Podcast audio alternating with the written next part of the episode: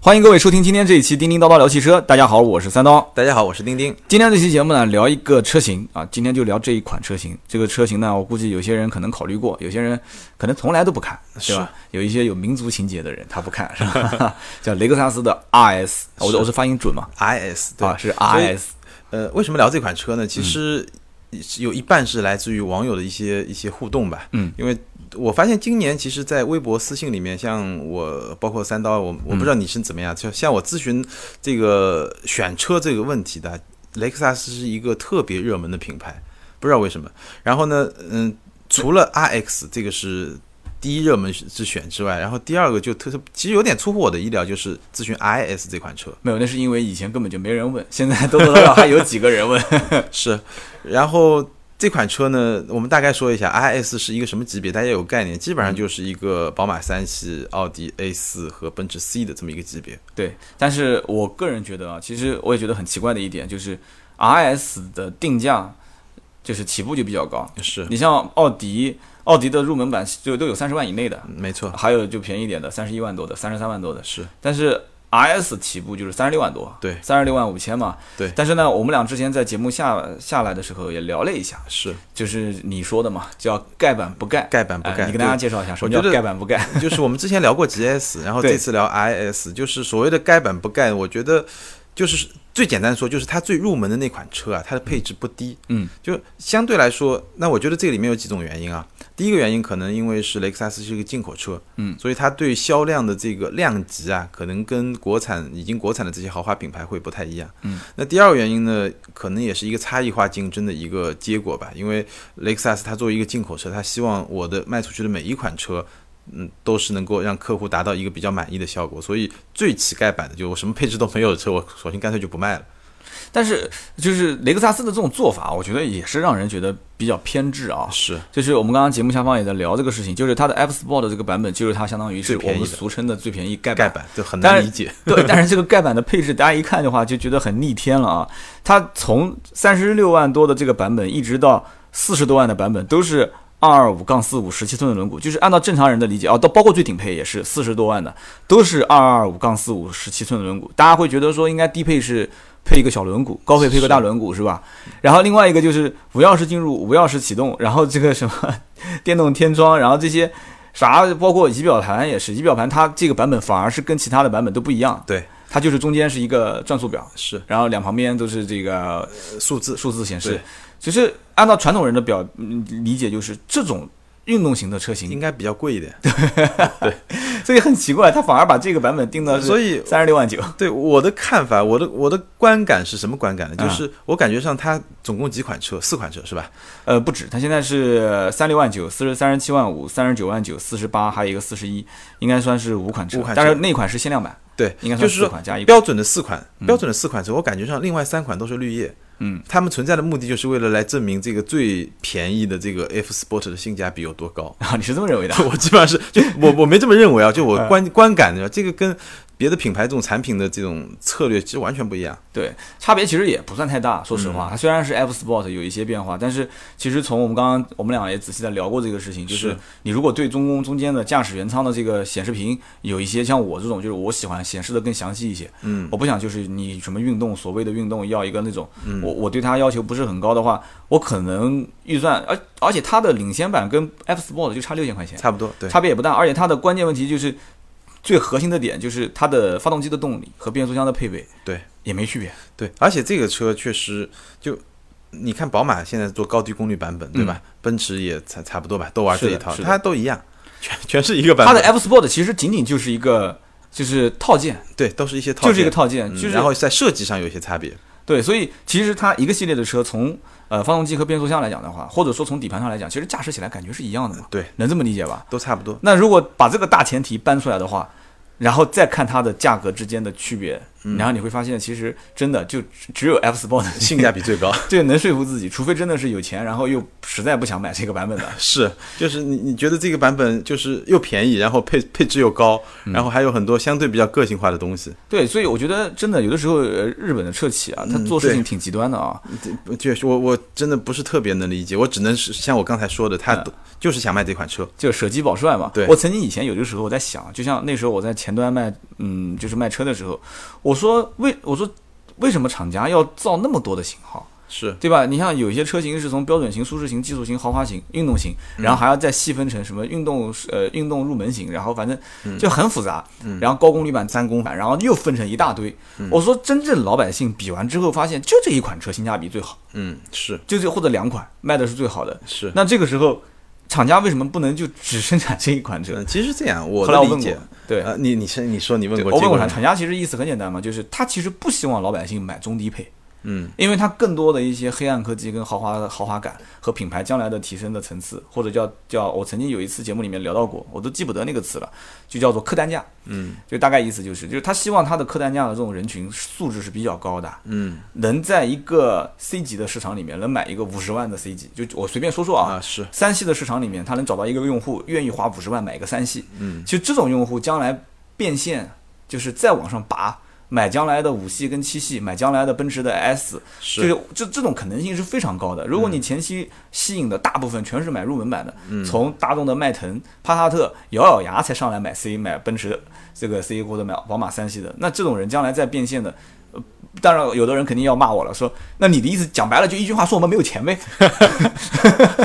但我不是这个意思，其实其实厂家就算有这个意思，他也不敢这么说。对但是其实真的是那一部分人群，其实真的变现能力很强。是。哎，你我你的观点？我我的观点是，其实是，嗯，它比较复杂，有些车型太过复杂，我也觉得完全没必要。对，但是厂家定一个低价一个高价，其实是有一个非常重要的考虑，就是，嗯，我们可以叫锚定吧，就是经济学上一个概嗯念，就是我用一个价格让你来明白我这个东西到底值多少钱，或那者我我这个东西在一个什么样的定位层次上。这完蛋了，我就是学经济学的，结果对结果你把“锚定”这个词说出来了，我突然刚刚愣了一下。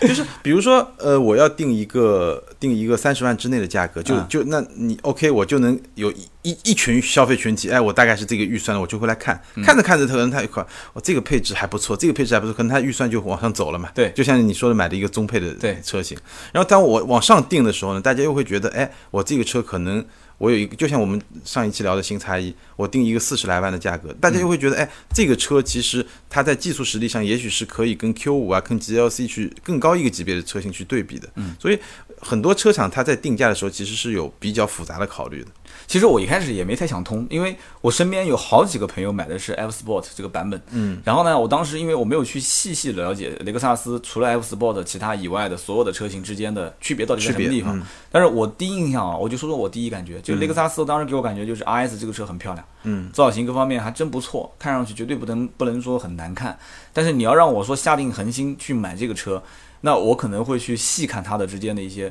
这些相关数据，比方是说。就像我们之前在节目下面也在聊，就是轴距。对轴距虽然不能代表这个车的就真实的一个空间体验，对没吧错，，就是有可能它还涉及到前驱后驱的问题。但是像这个车子是后驱的，是但它轴距两米八，是，所以在整个这一个系列的车型里面，你看看宝马、奥迪、奔驰，甚至雷克萨斯，包括包雷克萨斯竞品啊，包括嗯凯迪拉克这些，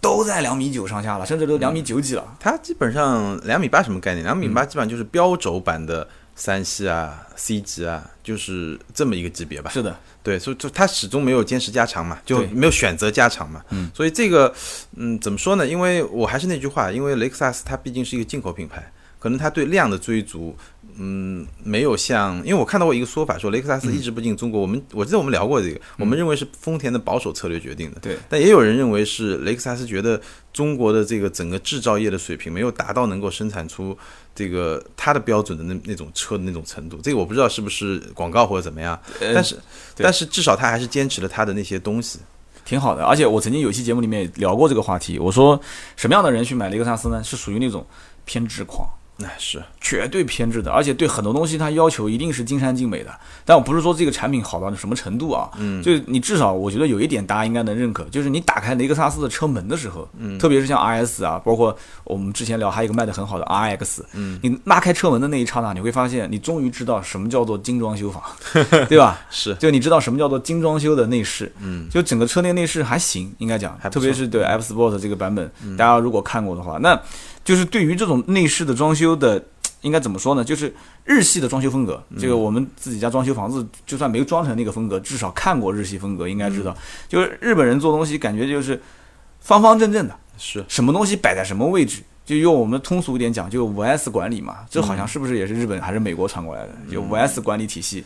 什么东西在什么位置，什么功能键区分在什么样的一个什么点，它全部给你理得清清楚楚的，是，而且很对称。嗯，但是你像我们这种就是平时不怎么循规蹈矩 的，就车子开回来估计一个月都不骑。你像我们这种人，我感觉我我吃不住雷克萨斯这种品牌。嗯，我不知道你有没有这种感觉，你你说说看。呃。我觉得雷克萨斯，我感觉上就特别舒服，嗯就让我感觉就特别舒服。因为，嗯，比如说我三系开个三四个小时，我其实还是会有有有我想要休息一下，或者嗯说有点腰酸背痛啊什么。但是雷克萨斯，我觉得就不几乎雷克萨斯所有车，嗯，就你开的就真的是舒服，你你不会觉我得。对不会不会觉得说，就它能让你开更长时间了。我身边有几个开雷克萨斯的朋友啊，但是如果听我节目了，我先对不住你们了啊，我先对不住你们了。就是我印象中是什么样的这种感觉呢？就是要不大学老师，嗯，要不就是做一些偏文类的，然后说财务啊，或者是偏文，就是就是就是偏文艺类的这种职就你业的。意思是，就选择雷克萨斯就选了个省心是吧？他们，对他们就希望一个是省心，呃，二一个呢，他对这种产品的这种内饰，就是这种质感，就是这些要求比较高要求对比较高。他有也不能说这就高，就是他就是就是我的菜，嗯，就是他可能就比较喜欢这种样子。然后说起话来都是这个东西啦，这个东西其实我觉得吧，就是有点那种， 就是那种那种那种南方人那种腔调。我们自己本身也是南方人啊，但是我们我感觉我们俩做事各方面还偏大大咧咧的这种类型嗯，。是，所以这一类的人，我觉得其实选雷克萨斯的人，就是人群比较往这个地方聚。那种大金链子、大金表，你你觉得你看开雷克萨斯大金链子、大金表多不多？嗯，应该很少。很少很少。 所以这就是这就是一个客户群的，真的是非常明显的，就是产品的选择方面的一个区别。那你觉得其实 F Sport 真正跟什么样的车型是竞争性最强？呃，其实这个车它比比较特别的一个什么地方，啊就是这个车其实是雷克萨斯这个品牌里面比较偏运动的一款车，嗯就是说它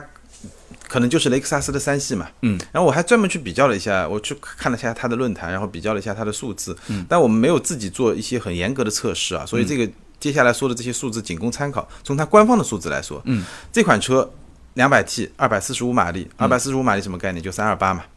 一模一样，也是二百四十五马力，但是它的百公里加速呢，它的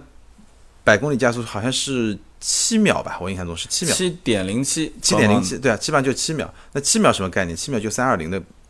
水平，三二零是七点三秒。嗯，也就是说，呃，这款车它的装备的一个就动力输出是跟三二八一样的，但它最后加速成绩呢是跟三二零一样的。为什么呢？其实那我的表现并不是很好。对我的我的感觉呢就两点，第一点呢，它的变速箱调的比较温柔，嗯， 就这个我觉得是雷克萨斯对运动的理解了，就是。嗯在对雷克萨斯来说，运动性和舒适性一定不是一对矛盾。嗯，我不会说为了运动性我去舒牺牲掉舒适性，不可能的。但是在有，但是他也不认为有了舒适性就不能有运动性。我觉得这个是一个他的一个取向，就哇这也是挺偏执的一个想法。对特别偏执的一个想法。如果你去看看雷克萨斯更牛逼的那些什么 RCF 啊，嗯，而且就那那些车，那就这种感觉就更加强烈。这个是第一点。第二点呢，我是觉得这个变速箱就是变速箱本身的这个能力啊，可能会更偏。就在我基于刚才那一点，它会更偏舒适。就这个变速箱换挡非常柔顺，但速度确实没有宝马那个 ZF 快。然然后另外一个原因呢，就它重，就是刚才我们说的雷克萨斯一个精装修嘛，嗯，它车还是重。比如说这个两百 TF Sport 比宝马，我们就拿三二零，它加速成绩跟三二零差不多嘛，拿三二零来比的话，它要重一百公一一百二十公斤，嗯，就车重，然后呢变速箱的调教又没那么激情，所以它最后是一个三二八的动力，然后跑出了一个三二零的零到一百，但是它的价格其实也基本上跟三二零比较接近一点，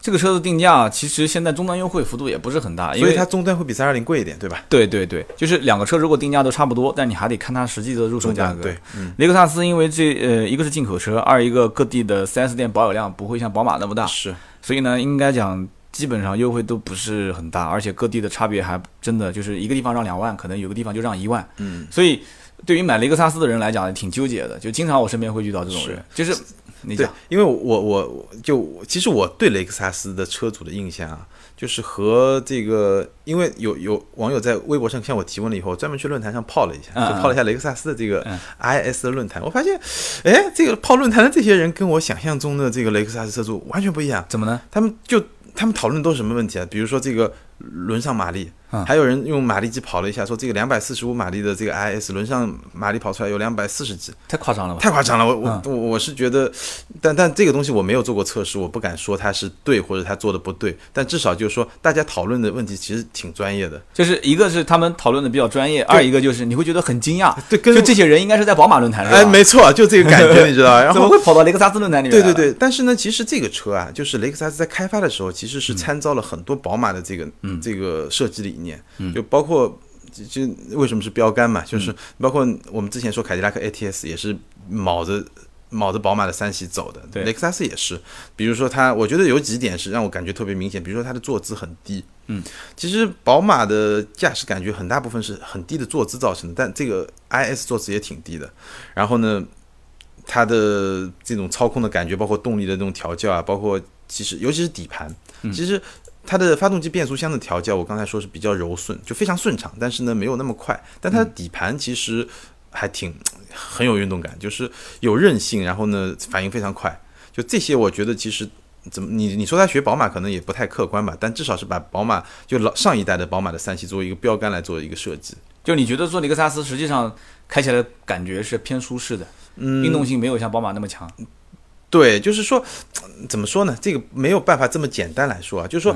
嗯，我最简单的说法就是说，对雷克萨斯来说，我做什么事情我都不能影响舒适性，嗯，就舒适性是个大前一提。个大前提。但嗯在这个大前提的基础上，我尽量去做成一个运动的感觉。哇，太变质了，嗯，这这个就太偏执了。就就就就就就就挺奇怪我觉得的，他们工程师一定是会精神分裂的。是对，你说让我把它做的，你说要多运动有多运动，你把这个任务交给我，那你放心。嗯你说要多舒适有多舒适，那你交给我肯定没问题。要保证大大前提舒适的情况下，一定要把这车做的尽量的运 动。但是其实宝宝马的工程师也很也按按我们这个说法也很偏执，嗯他怎是么要了在保持我运动品质的基础上，尽量做的 舒适。那两个工程师干脆就跳槽算了。 对对对，就但是你你真的开起来以后，你会发现有些东西是比较接近的，比如说它的底盘的底盘的这种灵敏性，比如说它坐姿都很低，但是在另外一方面又又又又会完全不一样，所以确确实挺有意思的。嗯，你说，呃，这个车子你最近一直在开是吧？我借了一辆我，之前开了一个多礼拜，我就为了 为了为了这个能够更完整的或者说更准确的来回复我们这个网友的这个疑问吧。呃，我过段时间也回去开你一也辆，去开一下对，对我会开一辆也是 F Sport 的版本，但是它，呃，这哥们儿很任性，他改了马克莱文森的音响，音响，嗯、对，和那个叫 Remote Touch 是吧？ ，remote touch，对那，套系统，它是用了一个呃一个这个拆车键，大家应该知道什么叫拆车键，嗯就是我知道呃事故啊各从方别面的车上拆下来嘛，嗯拆下来的，装然后装到他那个车上，效果非常赞。回头我也会拍个视频。然后这里面啊，就是关于 Sport 运动模式驾驶这一块，嗯，你你你你你有什么样的一个实际的感受？呃，我觉得其实就驾驶感觉，我就刚才说了，就它其实是能够，它它是希望把这两个平衡的好。那平衡的怎么样呢？我觉得也不错。那如果说它跟三系还有什么差别呢？我觉得其中有一个差别，除了这个。呃，从运动的纯粹性上来说，可能会略微差一点，但现在三系也不是很纯粹了，对也没以前纯粹了。但这个是一个，比如说六十分、七十分、八十分的差别。第二点，我觉得比较有差距的就是它在这个驾驶感受的这种厚度上。什么叫厚嗯度呢？比如说，你你拿三系来说，三系的标准模式、Sport 模式、Sport 加模式，其实感觉还是不太一样的。嗯就是保时捷就更明显，就它不同的驾驶模式之间的差别比较明显。对，就是有点像我我去吃小龙虾，就是对一一个个是清水龙虾，没错，一个个是蒜蓉的十三香，一对吧个是十三香的，对是吧？但它的 那个呢，首先它没有 Sport 加，嗯，然后呢，它的标准模式和 Sport 模式，你感觉上差别没那么明显。呃我不知道这个我这个举例像不像啊？我前段时间开那个雷克萨斯 LX 五七零，嗯，就是这种感觉。就这种感觉，对吧？ ，Sport Sport 加，反正就感觉除了都差后不面多是吧？对排气的声音响了一点以外，其他的感觉没嗯都啥都差感不觉多，。对，就这个这种就是嗯驾驶感受的多元化方面，我觉得是有一点差距的。对，没有没有反差那么大。但是我特别想吐槽的，其实不是，倒不是这个，我觉得驾驶这一块没什么问题。嗯，我就想问问你吐槽方面。对，我特别想吐槽的就是它那个你说的，你朋友要装的那个 remote touch，OK，、OK，这个嗯我我建议他装的不错。他不装的话，太贵了，装了一套四 万多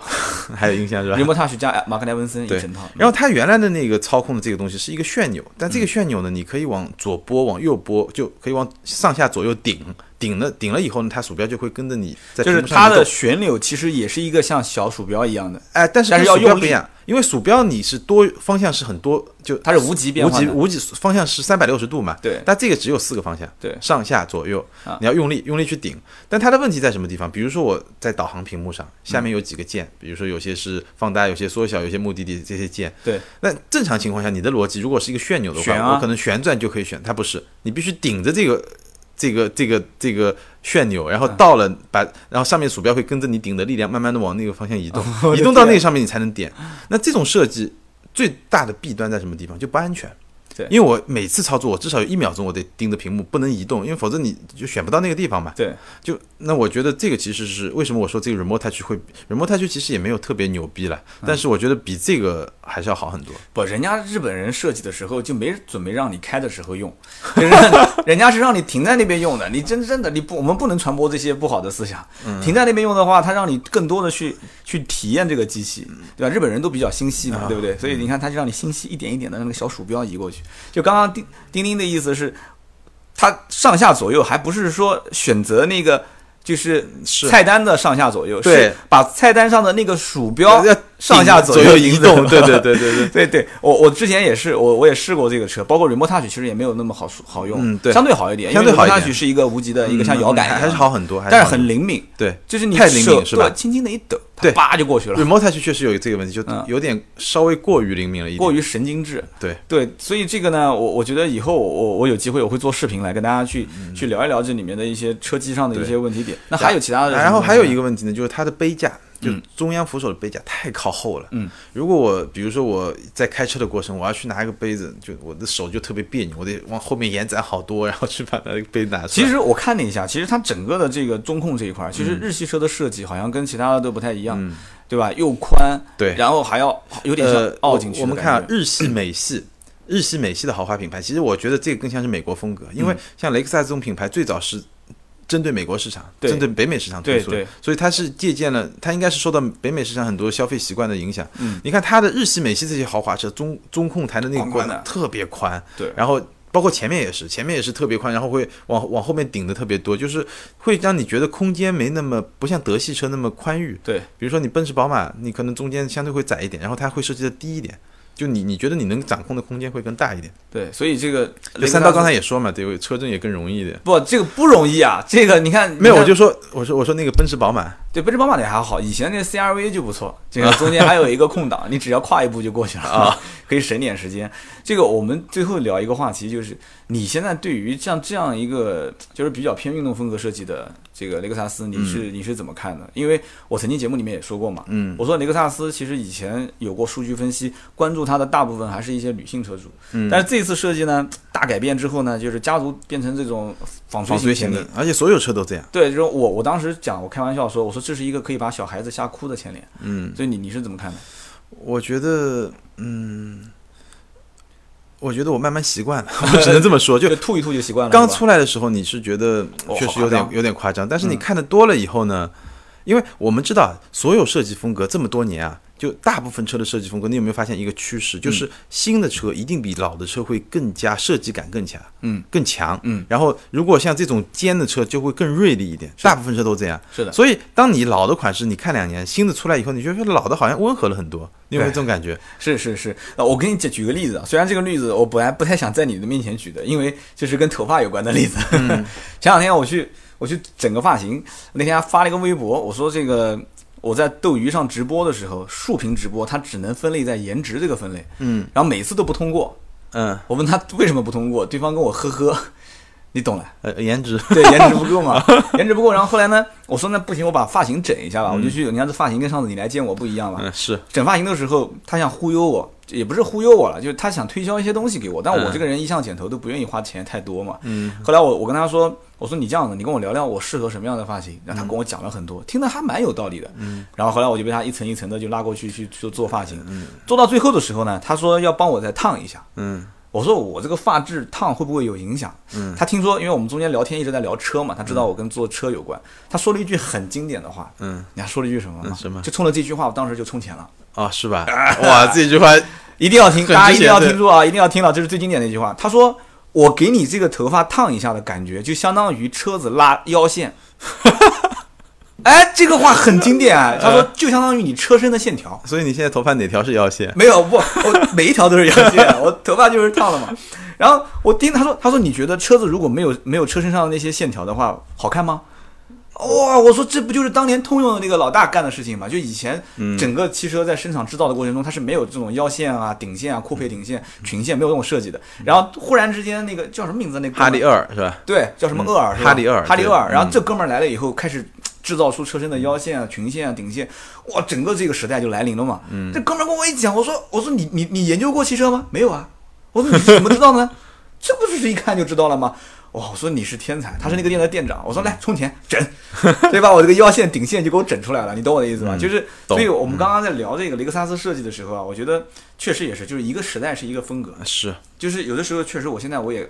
我也看不太惯这种这种感觉啊，你也是是吧？嗯，看久了可能就习惯了。 对，看着看着就习惯了。行啊，那我们今天这一期节目呢，二十多分钟，我们一直聊的就是关于雷克萨斯的 RS，对啊嗯哦读发音标准嘛 RS RS 的这款车。然后呢，不管大家喜欢还是不喜欢，最起码我们今天去聊了一下这个啊、车型，而且与其相关的一些呃竞争品牌，是对不对？包括这个车子的一些好与不好的地方，我们也该吐槽也吐槽了，希望大家喜嗯欢。那么最后还是公布一下我们的互动方式，是，可以在新浪微博关注“名车志钉钉对，”，然后或我者对，百车全说三刀，对吧？对百车全说三刀，我们两个人呢，定期也会做一些转发抽奖，有什么问题呢，也可以在微博私信我们俩。是，好，今天这期节目呢就到这里，我们下一期接着聊。再见。